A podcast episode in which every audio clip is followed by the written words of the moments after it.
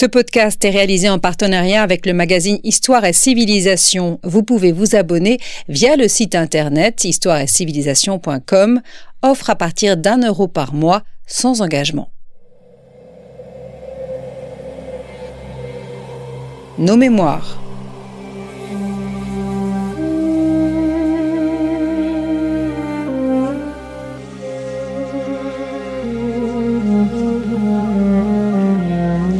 On retrouve Marie-Cohen Carichon.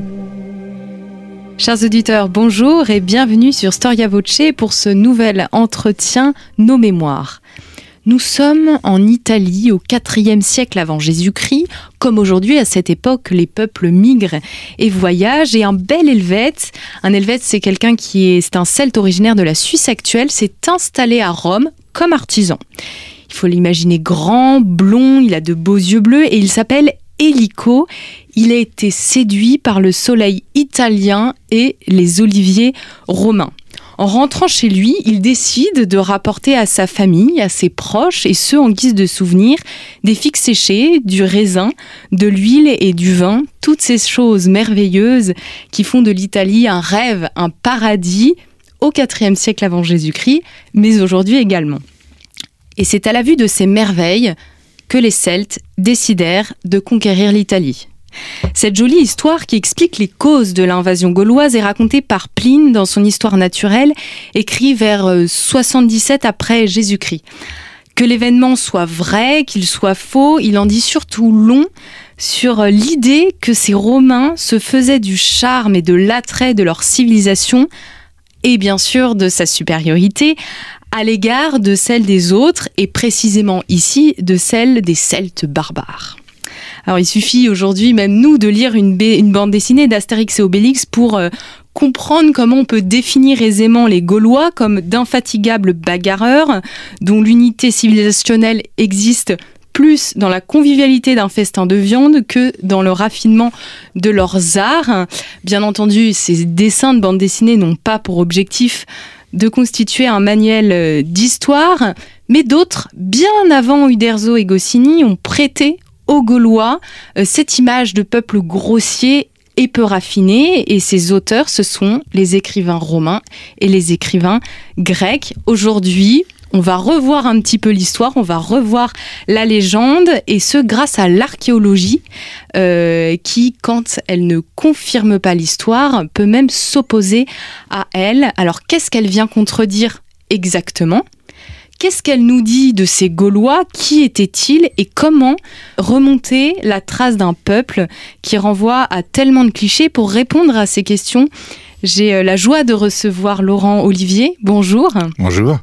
Laurent Olivier, vous avez beaucoup travaillé euh, sur les Celtes et les Gaulois, vous avez écrit de nombreux ouvrages et vous êtes archéologue et euh, conservateur au musée de Saint-Germain-en-Laye, qui est donc le musée d'archéologie des... d'archéologie nationale. Nationale. Merci, de, merci pour cette précision. Chers auditeurs, cette émission est enregistrée en partenariat avec le numéro 85 du magazine Histoire et civilisation, qui propose un dossier très original sur les Gaulois, avec de très belles illustrations et qui aborde des thèmes, bien entendu, qu'on ne va pas aborder dans cette interview. Avant de d'aller au fond euh, de l'histoire des Gaulois et de leur relation avec les Romains et les Grecs, une première question, Laurent Olivier, vous avez publié un livre qui s'appelle Le pays des Celtes. Est-ce qu'il vaut mieux dire les Celtes ou est-ce qu'il vaut mieux parler des Gaulois? Oh, c'est une grosse question ça. En fait, ça dépend de qui les a décrits.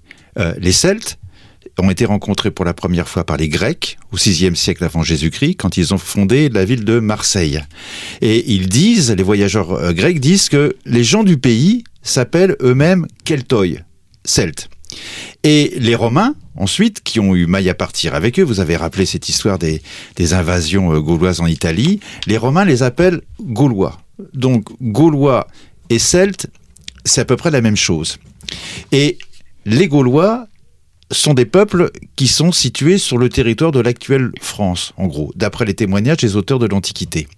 Il n'y a pas de Celtes en, Grande-Bretagne et il n'y a pas de Celtes non plus à l'est du Rhin. Ce sont des Germains d'après, d'après César. Mais l'archéologie, on aura certainement l'occasion d'en reparler, a montré que tous ces peuples partageaient une même culture qu'on a donc appelée celtique, puisqu'elle n'est pas spécialement gauloise, elle est européenne en fait, qui s'étendait en gros depuis, depuis l'Ukraine et la Bohème jusqu'à l'Irlande. Donc c'est une première grande civilisation européenne autochtone.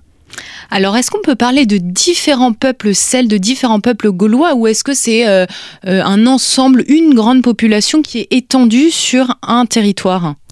Alors les Gaulois se reconnaissent, euh, ça ressemble d'ailleurs d'assez près à l'organisation des, tribus amérindiennes en Amérique du Nord. Ils se reconnaissent à l'intérieur de ce qu'ils appellent des tribus des peuples.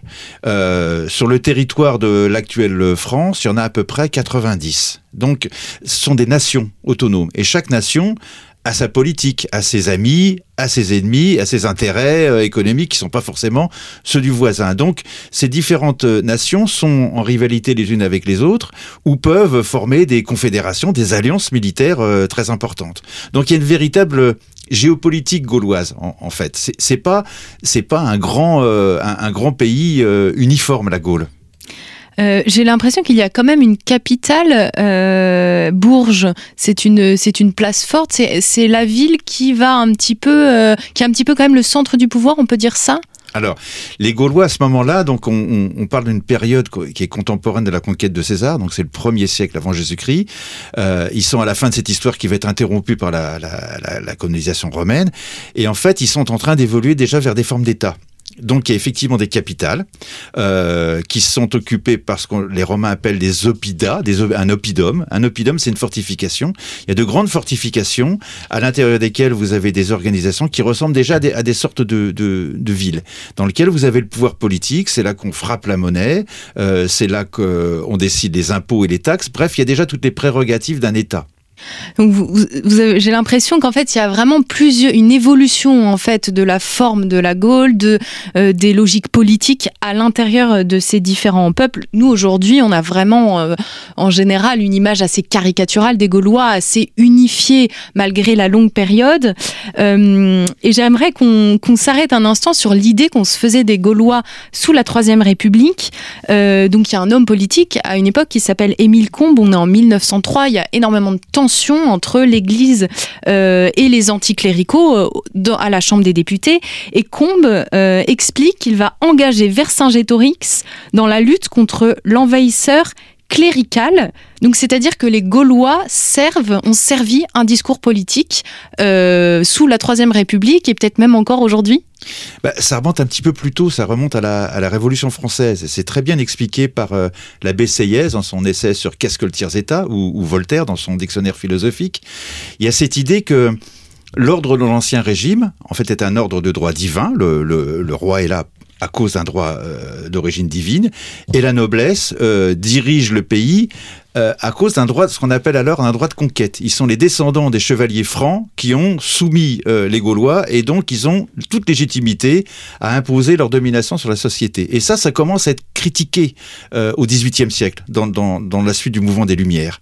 Et au moment de la Révolution, on commence à dire, mais attendez, en fait, nous, le tiers-État, le peuple, les non-nobles, on est les descendants de ces, de, de, ces Gaulois. Les, les, Gaulois sont nos ancêtres.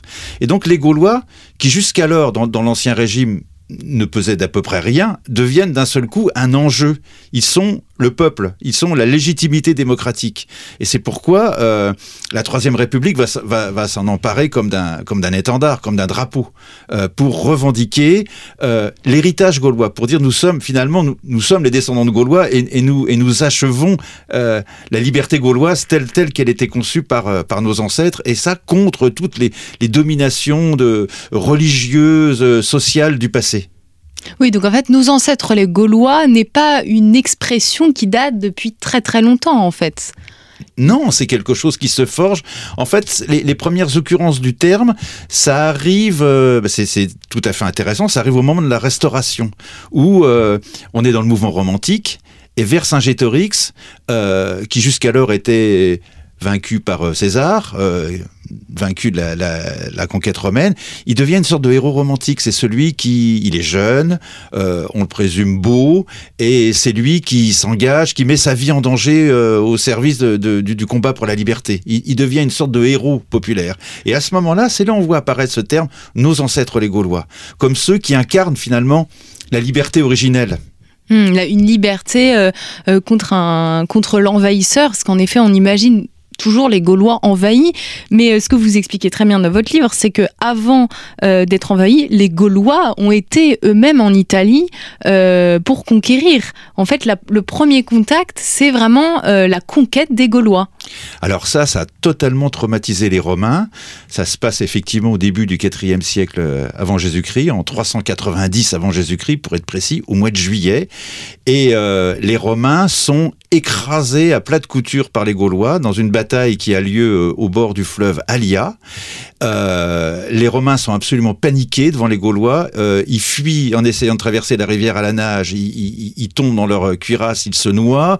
Il y a des actes terribles dans lesquels les Romains marchent sur les blessés. Bref, c'est un jour de honte. Et puis après ça, les Gaulois investissent Rome et, et la prennent. Et disent, on s'en ira seulement quand vous aurez versé un tribut et on veut 1000 livres d'or et à cette condition-là, on part. Et ça, c'est une humiliation euh, incroyable. C'est la première et la seule fois que Rome a été envahie et prise. Ça n'arrivera après qu'au moment des invasions euh, barbares. C'est un choc, c'est un peu, pour prendre un exemple qui, n'a pas lieu d'être, c'est un peu le même choc que celui du, du 11 septembre euh, pour les Américains. Ils sont agressés sur leur propre territoire. Et jusqu'au bout, jusqu'à la fin de l'Empire romain, on fêtera tous les ans au mois de juillet ce qu'on appelle le jour de l'Alia, qui est un jour pour qui est un jour pour se souvenir, se souvenir qu'il faut faire attention aux Gaulois, que les Gaulois sont peut-être soumis, sont peut-être dominés, mais attention, euh, ce sont eux qui nous ont euh, écrasés et humiliés euh, dans, dans, dans, ces temps anciens dont, dont on a encore, dont on conserve encore la colère, si vous voulez. Est-ce que, hormis cette invasion, les, les Gaulois et les Romains se connaissent autrement avec, par exemple, des échanges commerciaux? Alors ils se connaissent, ils sont, ils sont frontaliers en fait, hein, de, de, de, part et d'autre des Alpes. Donc il y a déjà, ça c'est une chose qui a révélé l'archéologie, c'est-à-dire que avant ces, ces invasions du IVe siècle qui, qui, ont frappé les Romains à juste titre, il y a déjà des, des, des arrivées de populations qui viennent d'une, qui traversent les Alpes, qui viennent du nord des Alpes et qui s'installent euh, dans la plaine du Pô. C'est aussi euh, précoce que le 7e siècle avant Jésus-Christ, mais euh, on n'en parle pas en fait. Et donc, il y a effectivement déjà, déjà des contacts. il y a des contacts en particulier avec les Romains, mais aussi avec les Grecs. Et euh, on a trouvé, par exemple, dans les grands sanctuaires grecs, euh, des offrandes qui sont des offrandes de bijoux féminins portées par des femmes du centre de la France, par exemple, qui sont déposées dans les sanctuaires comme des éléments favorisant euh, les accouchements ou garantissant la bonne santé des petits-enfants. Donc, il y a ça dans les sanctuaires grecs, et il y a ça aussi à Rome, dans, dans, dans, dans les sanctuaires primitifs. Donc, il y a déjà des, une, coexistence. Et ils, se, ils se frottent les uns aux autres déjà. Donc vous m'expliquez en effet que les Gaulois ont été jusqu'en Grèce, en Italie, et que vous, en tant qu'archéologue, vous trouvez des vestiges gaulois en Italie et en Grèce. Alors on trouve effectivement, des, alors c'est tout à fait euh, étonnant parce qu'on trouve en Italie des, des, cimetières. Euh, il y en a eu un une en particulier qui se trouve à, qui a été fouillé récemment par un de nos collègues italiens à, à Monte Bibele et ce qu'on voit, c'est assez extraordinaire parce qu'on voit que les tombes de la première génération sont effectivement les tombes gauloises avec des armes gauloises, des, des parures gauloises. Et puis au bout de une ou deux générations, les Gaulois deviennent absolument invisibles. C'est-à-dire qu'ils ont, ils ont du mobilier de type italique. Euh, on sait qu'ils sont toujours là parce qu'ils gravent leur nom euh, sur les coupes euh, pour indiquer que ça leur appartient. Donc on voit que ce sont des noms d'origine gauloise, mais ils ont déjà adopté complètement les modes de vie euh, romains. Donc en fait c'est une histoire beaucoup moins dramatique que celle-là. C'est aussi une histoire de migration. Mmh. Et finalement on voit bien qu'au bout d'une à deux générations, les anciens migrants se, se fondent dans la, dans, dans la culture d'accueil en fait. Mmh. Qui, euh, quel est le premier écrit romain, le premier écrit grec sur les Gaulois? Alors, le premier écrit euh, grec, ce sont des, des rapports de voyageurs, en fait, hein, qui signalent. Donc, ils ont une géographie assez, euh, assez floue, euh, les Grecs. Les Grecs pensent, comme les Romains d'ailleurs, que le foyer de la civilisation, c'est chez eux, et que autour vivent des noms grecs, donc des barbares. Et donc le monde se divise en, en quatre parties. au nord de la Méditerranée, à la partie est, il y a les Scythes, et puis à la partie ouest, il y a les Celtes. Donc euh, voilà, on, les voit d'une manière euh, assez, euh, assez obscure. Et quant aux Romains, les premiers témoignages sur eux, en fait, sont assez tardifs. Ce sont des témoignages euh, les vrais témoignages, des témoignages ethnographiques des gens qui les ont rencontrés, qui sont allés les voir, c'est Posidonios d'Apamé. Donc c'est un auteur qui, c'est une sorte de savant universel, et c'est un auteur qui voyage dans le Midi de la Gaule, il voyage à Marseille, et dans le Midi de la Gaule, peut-être au début du premier siècle avant, avant Jésus-Christ. Et puis l'autre grande référence, c'est Jules César, euh, qui est en Gaule pendant euh, une huitaine d'années pour, pour la conquête de la Gaule. Et alors comment décrivent-ils ces Gaulois? Alors c'est tout à fait intéressant parce que les Grecs et les Romains n'ont pas la même vision.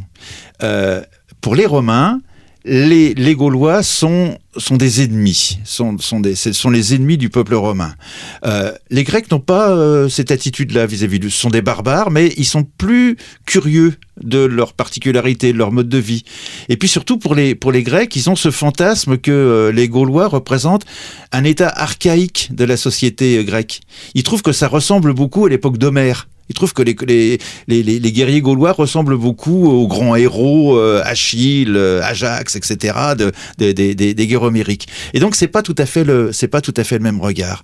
Et les Romains, on peut dire que les Romains euh, sont tombés dans l'exagération. Ils ont un regard raciste vis-à-vis des, des, Gaulois. C'est-à-dire qu'ils stigmatisent, mais comme toujours, hein, on stigmatise chez l'étranger tout ce qui vous paraît choquant. Euh, pour vous. Donc, euh, on trouve qu'ils sont arrogants, par exemple. On trouve que euh, quand ils parlent, euh, ils parlent fort, euh, ils parlent un langage désagréable aux oreilles. on trouve que ils ont des mœurs sexuelles vraiment débridées, que ils ont beaucoup d'enfants, que ils ne travaillent pas, qu'ils préfèrent voler plutôt que travailler. Donc on, on a toutes ces images qu'on retrouve en fait sur le sur le colonisé, sur le mmh. sur, sur, celui qu'on qu'on domine. C'est un regard de domination mmh. qu'ils ont sur les Gaulois. Et puis aussi, ce qui est tout à fait intéressant, c'est qu'il y a plein de choses dont ils parlent pas. Il y a plein de choses auxquelles ils n'ont pas accès. Par exemple, euh, ils n'ont pas accès euh, à l'univers des cultes, euh, au, monde des druides. Et puis aussi, et ça c'est des choses qu'on voit très bien dans Posédonios et dans César, ils regardent en gros la société gauloise avec leurs lunettes de, de, de, gréco-romain. Et donc, il y a beaucoup de choses qu'ils ne comprennent pas, mais qu'ils signalent parce que ça leur semble choquant. Et ça, ce sont des témoignages qu'on peut décoder, qu'on peut, on, peut mm. comprendre comment, comment en gros ils ont, ils ont, ils ont perçu ces choses-là un petit peu de travers, de manière un peu décalée.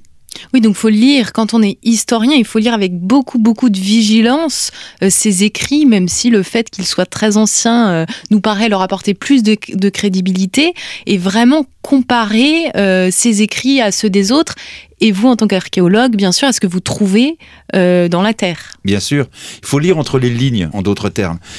Chez César, par exemple, c'est très intéressant parce qu'on voit quand il a des choses qui ressemblent à ce qu'il connaît chez lui, il utilise les termes romains. Il dit par exemple les Gaulois ont un sénat. Donc ça, c'est quelque chose qui n'existe que, qui n'existe qu'à Rome. Donc une assemblée des anciens, en quelque sorte. Et puis il y a d'autres termes. Par exemple, les Gaulois ont des systèmes de, de fraternité où euh, les gens se retrouvent euh, autour d'un d'un ami commun. Euh, au service duquel ils se placent et ils seront prêts à s'engager jusqu'à la mort pour cette personne-là eh bien César trouve pas le mot pour ça. à un moment, il dit ça ressemble à des systèmes de clientèle, mais c'est pas des clients. Ça ressemble à des systèmes d'esclavage, mais c'est pas des, esclaves. Et donc, euh, il, il, utilise le terme gaulois. Il dit ce sont des embactes. Ambactos. Ambactos, ça veut dire celui qui, qui, qui, est autour, celui qui entoure. Donc vous voyez, euh, c'est tout à fait intéressant de, de, de lire ces textes-là comme ça, de, de se dire mais, mais qu'est-ce qu'ils voient en réalité et comment ils essayent de traduire cette chose, l'altérité en fait, ce qui leur est étranger, comment ils essayent de le traduire et d'adapter pour que ça soit compréhensible pour, euh, pour leur lectorat romain. Donc euh, Jules César, bien entendu, c'est la guerre des Gaules. Mmh. Est-ce que les Gaulois ont résisté aux invasions romaines? Oui, alors c'est tout à fait intéressant. Pas tous, hein. Euh, ça c'est une vieille histoire, parce que tout le monde ne voit pas comme on dit populairement, euh, chacun voit midi à sa porte. Et donc pour certains, euh, c'est une aubaine l'arrivée des Romains. Donc on se sert des Romains pour pour servir ses propres intérêts politiques. C'est ce que font les Édevins, qui sont le, le peuple qui occupe l'actuelle Bourgogne. Et puis il y en a d'autres euh, qui ont une position d'hégémonie pour lesquelles l'arrivée des Romains, c'est une catastrophe, en particulier les Arvernes, qui occupent l'actuelle Auvergne, et qui les Romains, en, s'emparant du Midi de la Gaule, leur coupent leur accès à la Méditerranée. Euh, et puis d'autres populations qui sont plus lointaines que cela voient que le mode de vie romain, c'est quelque chose dont ils ne veulent pas. ils ne veulent pas du système de propriété romaine la propriété individuelle. Ce sont des peuples pour lesquels la propriété est collective. Ils ne veulent pas d'un, ils ne veulent pas d'un monde de l'argent parce que ce sont des mondes du don. Et ils ne sont, ils ne veulent pas d'un monde euh, euh dans lesquels euh, il y a des dictateurs, il y a des, il y y a des responsables politiques qui gouvernent euh, tout seuls au nom de la collectivité. Eux, ils veulent des formes démocratiques, des formes de conseil. Donc, il y a, y a cette conscience qui est très très forte chez, chez, chez certains peuples gaulois que c'est une vraie lutte pour la liberté. C'est, c'est, c'est une lutte contre le, l'asservissement.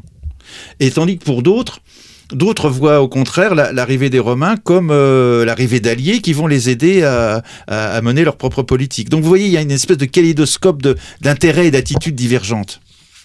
Oui, ce qui prouve qu'en fait, ils connaissent assez bien euh, le mode de vie romain pour pouvoir le refuser ou pas. Bien sûr. Euh, ils savent euh, ce qu'ils vont perdre ou ce qu'ils vont gagner. Bien sûr, et même quand vous lisez la guerre des Gaules vraiment en détail, c'est tout à fait intéressant parce que ils sont au courant de ce qui se passe à Rome ils savent que César, en fait, n'est pas en odeur de sainteté à Rome. On l'envoyait en Gaule parce qu'on le trouvait trop encombrant.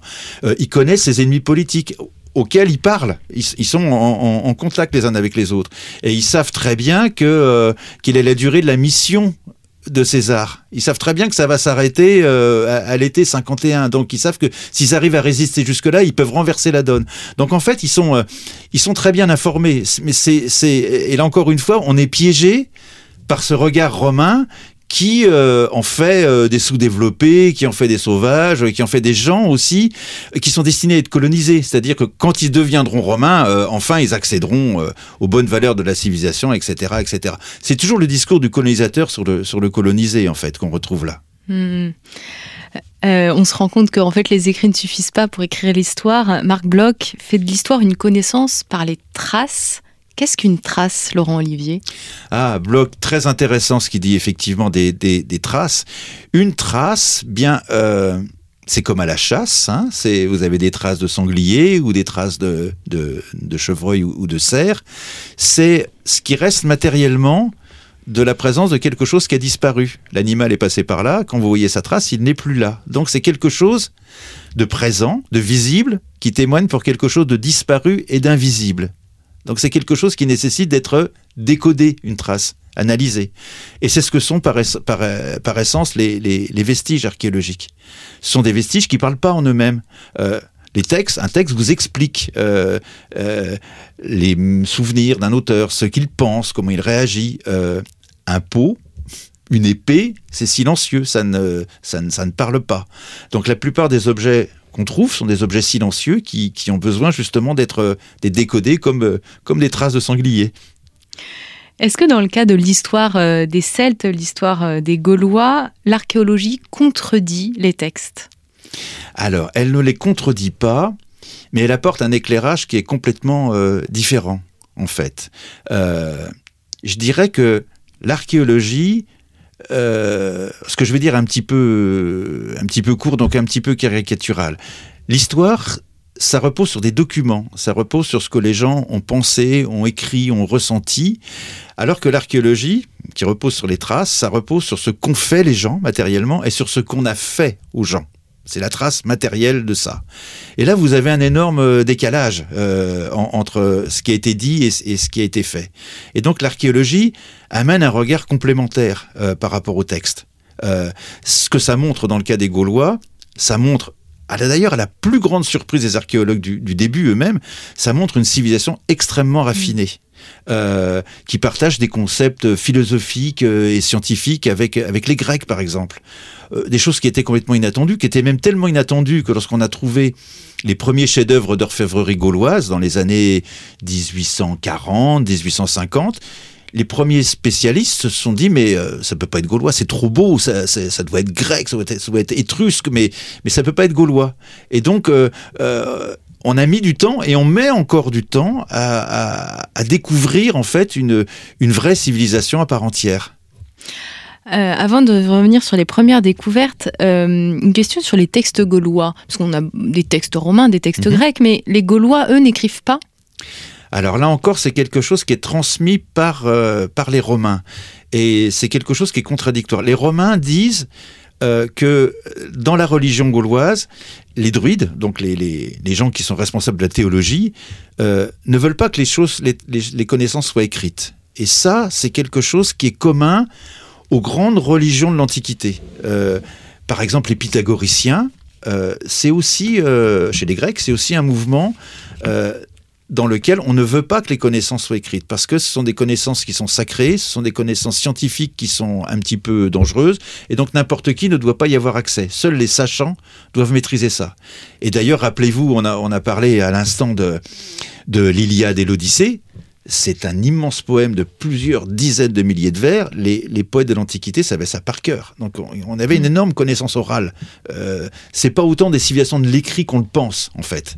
Et donc les Gaulois écrivent et ils se servent de, des textes pour l'administration. Euh, par exemple, quand euh, Jules César euh, repousse la migration des Helvètes en 58 avant Jésus-Christ, il dit que dans le camp, il trouve la liste de tous les migrants. Il y en a quand même plus de 350 000, euh, avec leur origine, euh, si ce sont des hommes ou des femmes, à quel canton ils appartiennent. Donc il y a déjà une, une administration et, et on se sert de l'écrit pour les comptes. Alors évidemment, c'est sur des supports matériels qui ne se sont pas conservés aujourd'hui. Mais les Gaulois, on l'écrit. Et ils utilisent euh, ou bien euh, l'alphabet grec pour toutes les populations qui vivent dans le midi de la Gaule, ou bien l'alphabet romain euh, pour les gens du, de la vallée du Rhône et du, et du nord-est de la Gaule. Vous verrez, chers auditeurs, dans le, numéro euh, d'Histoire et Civilisation, vous avez un paragraphe euh, qui reprend un peu euh, cette thématique avec une très belle illustration d'écriture gauloise. voilà, on se questionne est-ce que, est-ce que, est-ce que ce peuple a une, écriture et finalement comment comprendre sa langue et, en quoi c'est pas du tout synonyme de, de, barbarie en fait? C'est exactement ce que vous expliquez. C'est pas parce qu'on n'écrit pas qu'on ne sait pas. quelles sont les premières découvertes euh, archéologiques euh, qu'on connaît et euh, notamment en France? Alors, les premières découvertes archéologiques, elles passent inaperçues parce qu'elles sont trop belles pour être vraies. On découvre par exemple euh, dans les années 1840 un casque splendide euh, dans les alluvions de la Seine, euh, à, dans un endroit qui s'appelle Anfreville-sous-les-Monts. Et il est étudié par le grand architecte Viollet-le-Duc. Il n'y a pas encore de spécialiste d'archéologie gauloise puisqu'on ne sait pas ce que c'est. Et Viollet-le-Duc dit que ça doit être un objet probablement médiéval, mais certainement pas gaulois. Il était Alors, un peu orienté lui-même vers la période médiévale. Voilà, tout à fait. Il croyait reconnaître quelque chose de médiéval. Et puis, en fait, les premières grandes découvertes vraiment importantes, ça va être euh, un programme de fouilles qui est décidé par l'empereur Napoléon III. Napoléon III veut écrire une histoire de Jules César.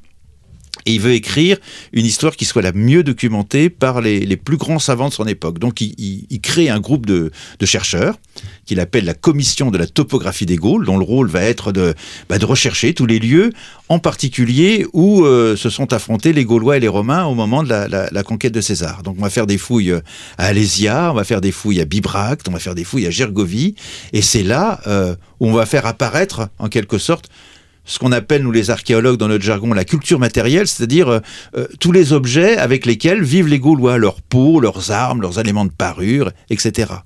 Donc ça, c'est les années 1860.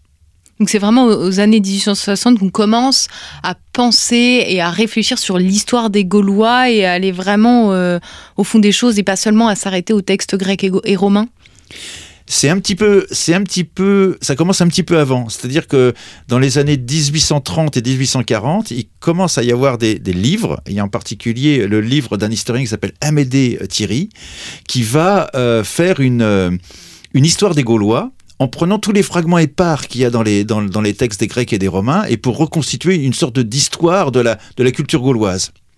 Et puis, euh, Henri Martin va aussi faire une histoire des Gaulois qui est plus politique.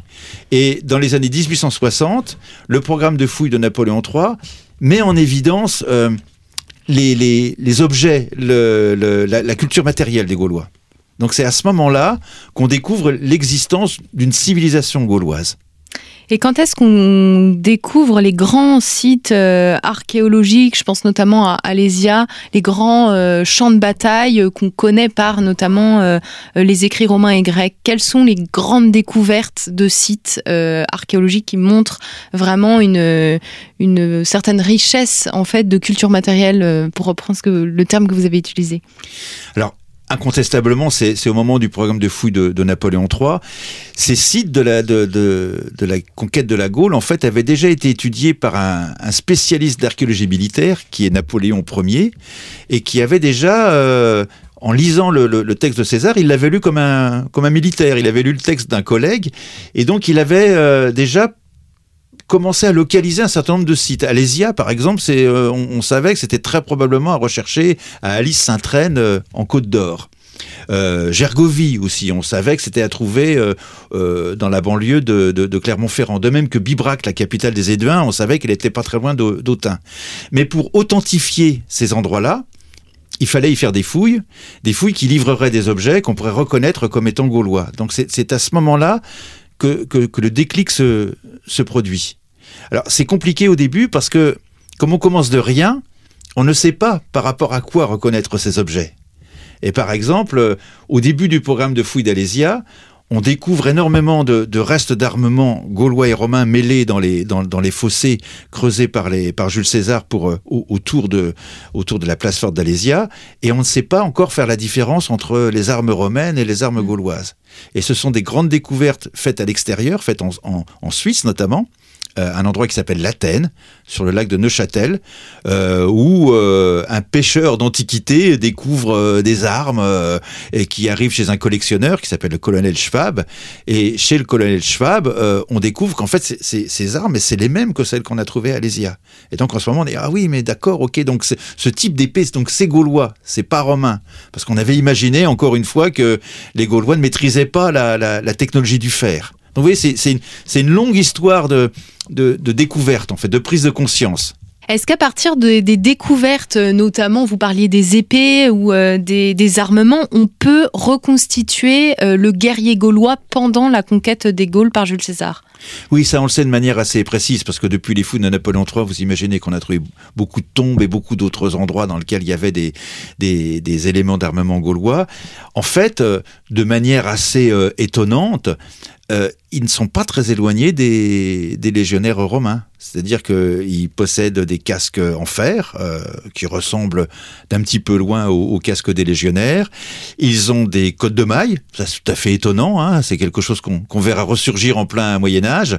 Euh, ils combattent. Il y a, deux, unités très importantes. Il y a la cavalerie qui est commandée par la noblesse. Donc les cavaliers évidemment combattent à cheval, ont des grandes épées qui leur permettent de, combattre depuis les chevaux, donc de, pouvoir euh, euh, se battre euh, en étant cavalier. Et puis les fantassins sont, armés eux aussi d'épées et surtout de lances et de piques et sont protégés par de grands boucliers, de grands boucliers ovales qui sont la, la caractéristique de l'armement gaulois.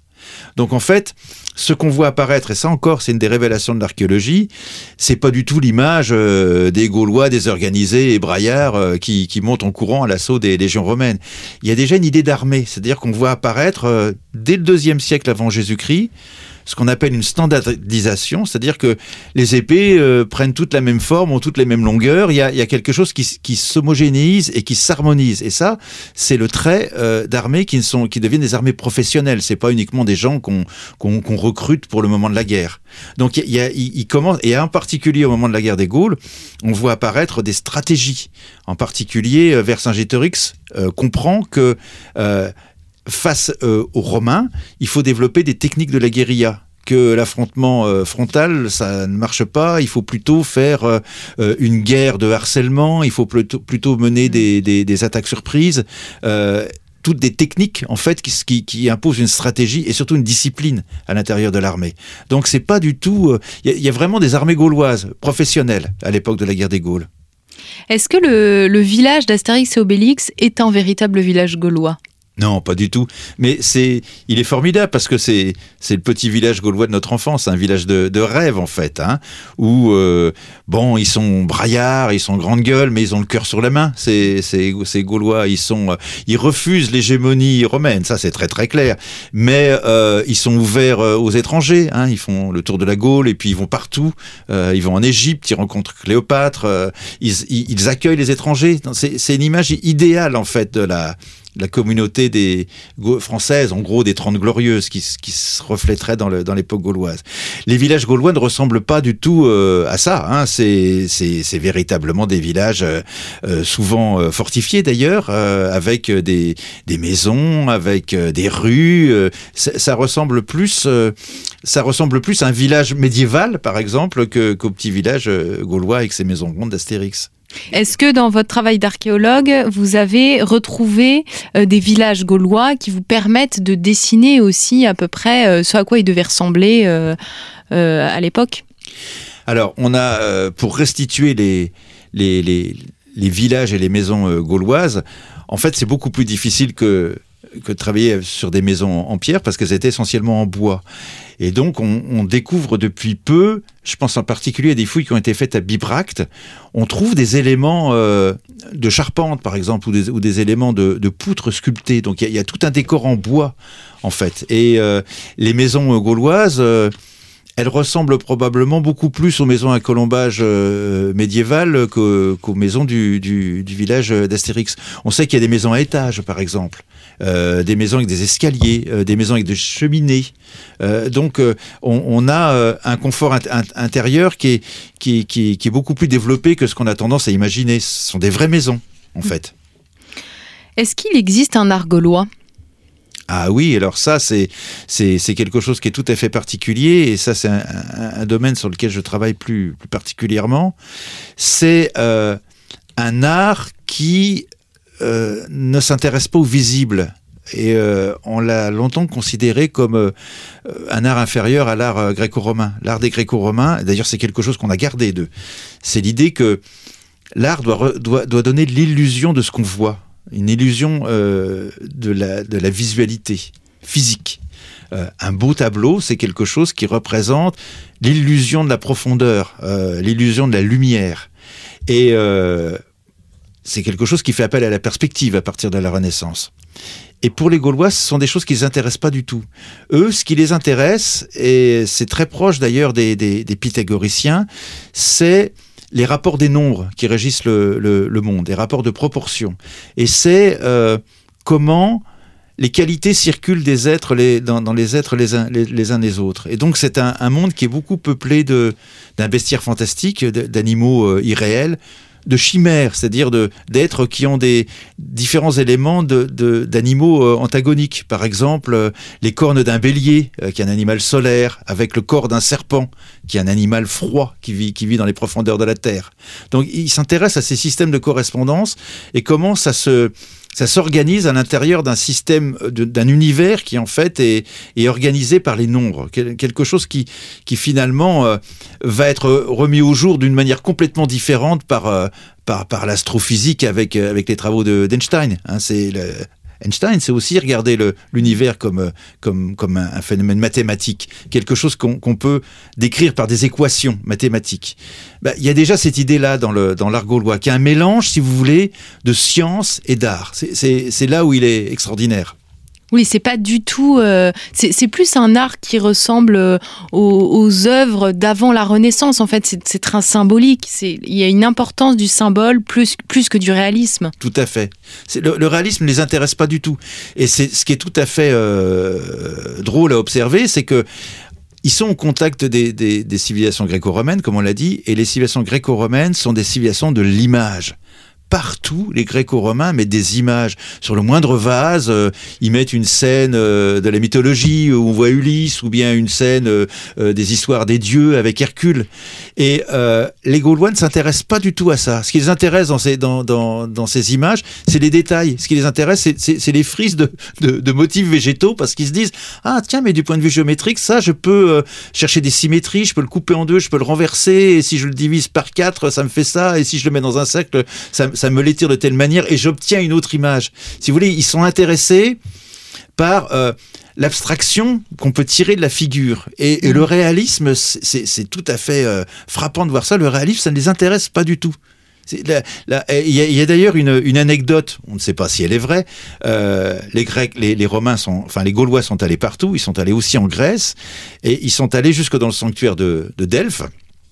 Et les historiens grecs nous disent que le, le Gaulois qui s'appelait Brenos, qui, qui, est arrivé à, à Delphes, lorsqu'il a vu les, les, sculptures, a éclaté de rire parce que euh, il a trouvé ça tellement mais tellement pas possible qu'on représente des divinités sous une forme humaine. Euh, C'était quelque chose qui lui semblait tellement enfantin, en fait, tellement ridicule de, de, de représenter le réalisme comme quelque chose de, comme un attribut de la, divinité. Donc, on, voit bien que c'est pas du tout leur monde, ça. Le, leur monde est complètement différent, en fait. Et alors, ils ont intéressé euh, les surréalistes. L'art gaulois a intéressé les surréalistes. Qu'est-ce qu'ils ont Qu'est-ce qui les a interpellés? Qu'est-ce qui a interpellé Breton notamment? Alors ça, il l'explique très bien, euh, et Max Ernst aussi l'explique très bien, et Man Ray aussi. Ce qui les intéresse, c'est justement, les surréalistes disent, ça suffit, euh, cette histoire que l'art doit imiter la nature euh, de manière visuelle, euh, le réalisme op optique. Et ce qui les intéresse, c'est de regarder des formes d'art alternatives dans laquelle le réel ou l'irréel, le surnaturel, n'est pas représenté de manière optique, comme nos yeux les, voient. Et donc ça, ils trouvent ça extraordinaire dans, dans ces images. Parce que ces images qu'on avait considérées comme étant inférieures euh, aux qualités du réalisme, c'est vrai, c'est pas réaliste du tout, ça cherche pas à, reproduire la réalité, eh bien, eux, ils y voient autre chose. Ils, ils y voient, au contraire, effectivement, euh, un art qui cherche le symbolique, un art qui cherche les correspondances, et ils sont en même temps... Euh, Breton, en fait, a, pendant la guerre, s'est réfugié aux États-Unis. Et il a fait un voyage durant lequel il a découvert euh, l'art des populations amérindiennes du sud-ouest des États-Unis, l'art des Hopis et les poupées Kachina en particulier. Et donc, quand il revient en France, il est fasciné par ces arts euh, qu'on dit primitifs, ces arts non civilisés. Et donc, l'art gaulois, euh, comme on, l'appelle à l'époque, comme on l'appelle toujours, devient une source de fascination pour lui il, il, y découvre une façon alternative de, de, de représenter le réel qui, qui, qui, fait écho au surréalisme. Et en fait, ce que vous nous dites sur euh, le, leur leur système, en fait, le système euh, de pensée des Gaulois euh, qui se voit dans cet art-là, nous permet et vous permet, vous, en tant qu'archéologue et historien, de comprendre un peu comment les, les Celtes voyaient et appréhendaient le monde. C'est-à-dire que l'archéologie, si vous voulez, c'est une discipline qui, étudie des choses. Donc c'est important de savoir comment les choses sont faites. Euh, vous devez savoir comment on fabrique une épée, comment ça s'assemble, comment on fait un vase. Et quand vous avez des images, ça c'est un problème qui est pas uniquement qui s'adresse pas uniquement aux archéologues, vous devez savoir comment une image est faite. Et toute image, ça représente un sujet qui est projeté dans un espace. Donc, euh, quand vous regardez la manière dont les Celtes représentent leur création dans des espaces euh, euh, virtuels, en fait, vous comprenez comment ils voient ces choses-là. Alors, ce qui est tout à fait intéressant, c'est que il a fallu attendre le XXe siècle pour qu'on se rende compte de ça. Et en fait, c'est la révolution amenée par euh, le cubisme qui permet de se rendre compte de ça, parce que dans l'histoire de l'art, l'apparition de la photographie ça ruine le, le, le projet de l'art comme étant l'imitation parfaite de la nature. C'est pour ça que les impressionnistes se développent. Ils veulent représenter qu'est-ce que c'est l'impression quand on, quand, quand on voit des couleurs. Et c'est pas forcément les couleurs réelles. Van Gogh, par exemple, vous fait des troncs d'arbres mauves, euh, et Monet vous fait des ciels verts sans, sans, sans qu'il y ait le moindre problème. C'est l'impression que, que, ça doit, que ça doit vous donner. Et les cubistes se disent, mais on peut représenter le réel euh, pas dans un espace euh, en perspective. On, on, peut le représenter sous plusieurs angles en même temps. Et ça, c'est très intéressant parce que c'est exactement comme ça que les, les Celtes représentent le monde, sous plusieurs angles en même temps. Et euh, c'est à partir de ce moment-là qu'on se dit, mais tiens, ah oui, mais, mais on peut comprendre comment ça fonctionne. Et jusqu'avant, on ne pouvait pas. Donc, euh, vous voyez comment... Euh, le regard qu'on peut porter sur les choses, il est aussi très dépendant de, de la manière dont, dont, dont, on les approche et de la manière dont notre société change. Vous, vous dites, euh, page 288 de votre ouvrage Le pays des Celtes, qui est donc euh, qui a été publié aux éditions du Seuil, quelque chose d'un petit peu euh, polémique, enfin que moi je peux voir comme un petit peu polémique.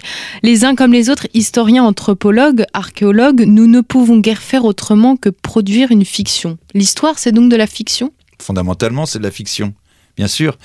Alors ça, on le voit. Alors ça dépend ce qu'on appelle de la fiction. Euh, si vous dites que la fiction c'est quelque chose d'imaginaire et qui n'est pas vrai, c'est pas ça que c'est pas ça qu'on veut dire. Euh, en fait, en réalité, le passé, vous n'en savez rien. Euh, et vous, êtes même totalement ignorante du passé de vos parents. Vous, ce que vous en savez, c'est ce qu'ils vous ont dit et ce que vous en avez perçu. Euh, en sorte que quand on essaye d'approcher le passé, finalement, on l'approche depuis le présent, toujours. Et on l'approche depuis les préoccupations du présent. Et ça, c'est tout à fait fascinant dans l'histoire de la Gaule. Par exemple, il y, a un, très grand historien de la Gaule qui s'appelle Camille Julien, qui est formidable, qui écrit euh, merveilleusement bien. Et Camille Julien, en fait, était enfant au moment de la guerre de 70 et euh, il est adulte au moment de la guerre de 14-18. Et en fait, c'est l'expérience de la guerre de 70 qui lui a permis de jeter un autre regard sur la guerre des Gaules. Jusqu'alors, on avait la vision de Napoléon III, qui était aussi une vision qui voulait légitimer la conquête de l'Algérie, qui était de dire, mais bon, alors d'accord, ils ont été vaincus, mais regardez, c'est quand même très très bien, parce que, étant vaincus, ils ont pu accéder à la civilisation euh, euh, romaine et, donc devenir gallo-romains. Et Camille Julien dit, mais... Euh, quand un pays est envahi, quand une partie de notre pays nous est arrachée, euh, euh, quand euh, on nous impose une culture et une langue qui n'est pas la nôtre, ça se passe pas forcément, c'est pas forcément une belle histoire. Et puis au moment de la guerre de 14-18, quand c'est la première guerre industrielle totale, il voit autrement la guerre des Gaules, il voit autrement les souffrances de la, des, des, Gaulois, le, le, le, le côté le côté absolu de cette guerre totale, cette, guerre d'extermination en fait. Et donc ça lui, donne un autre regard sur le, passé. Euh, de la même manière, euh, au moment de la Seconde Guerre mondiale, euh, les résistants qui sont dans les maquis, pour eux c'est évident qu'ils font le même combat que, celui de Vercingétorix. Donc on, lit autrement ces histoires-là. Et puis avec les guerres de décolonisation, mais finalement, Vercingétorix, il a un petit côté Che Guevara. Hein c'est un, c'est un révolutionnaire qui, lutte pour la liberté. Donc, ça veut dire qu'à chaque fois, c'est là où, où, arrive la fiction. C'est-à-dire que c'est comme si le passé, bien qu'étant terminé, est une source continuelle de signification qu'on trouve nous depuis le présent. C'est pour ça qu'il nous parle. Euh, c'est aussi ce qui paradoxal, paradoxalement le maintient vivant. Il est vivant parce que il est euh, d'une certaine manière euh, détourné, euh, tordu euh, dans la vision qu'on en a. Et c'est de ce point de vue-là que c'est une vision qui est une, qui est une fiction. Mais c'est une fiction au vrai sens d'une fiction. C'est-à-dire qu'une vraie fiction, vous y croyez. C'est l'effet de réel. Vous êtes frappé par l'effet de réel. Un film euh, ou, un, ou un roman réussi, vous êtes avec le personnage. Hmm. Il existe vraiment, il existe, l'histoire existe. Eh bien, c'est pareil avec l'histoire. C'est-à-dire que ce qu'on trouve dans le passé, on, trouve un passé qui existe pour nous, qui a du sens pour nous, mais qui n'est, mais qui n'est probablement pas et qui n'est même certainement pas le passé tel qu'il était vécu, comme il était vécu quand il était le présent à ce moment-là. Mais c'est comme ça qu'on maintient le passé vivant, en fait. Et c'est pour ça qu'il faut rester euh, finalement, et c'est ce que vous expliquez très bien dans votre livre, relativement humble à l'égard euh, de nos ancêtres et puis euh, de tous ceux qui ont fait qu'aujourd'hui on peut écrire leur histoire. Bah, c'est surtout ce qu'enseigne l'archéologie. Hein. L'archéologie enseigne fondamentalement l'humilité. Parce que vous découvrez que les apparences sont trompeuses, vous découvrez que ce que vous aviez pris pour quelque chose en réalité signifie autre chose, et donc vous savez que bah, la connaissance que vous construisez sur le passé, elle est, provisoire, euh, elle, est destinée à être remise en cause, à être augmentée, et donc euh, vous apportez votre petite pierre à l'édifice, modestement. Merci beaucoup Laurent Olivier. Merci d'avoir répondu à nos questions et puis de nous avoir euh, offert aussi une réflexion un peu plus large sur la mémoire, sur l'histoire et bien sûr de nous avoir fait découvrir un peu mieux nos ancêtres les Gaulois un petit peu nos ancêtres tout de même.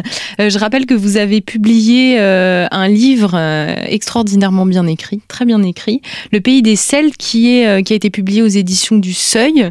et je rappelle, chers auditeurs, bien sûr, que cette émission est enregistrée en partenariat avec le numéro 85 du magazine Histoire et Civilisation, dont le dossier s'intitule Les Gaulois, si étranges et si familiers, une autre manière de découvrir la réalité de euh, ce qu'ils étaient vraiment. Je vous remercie pour votre écoute et votre fidélité et je vous dis à très bientôt pour une nouvelle émission de nos mémoires.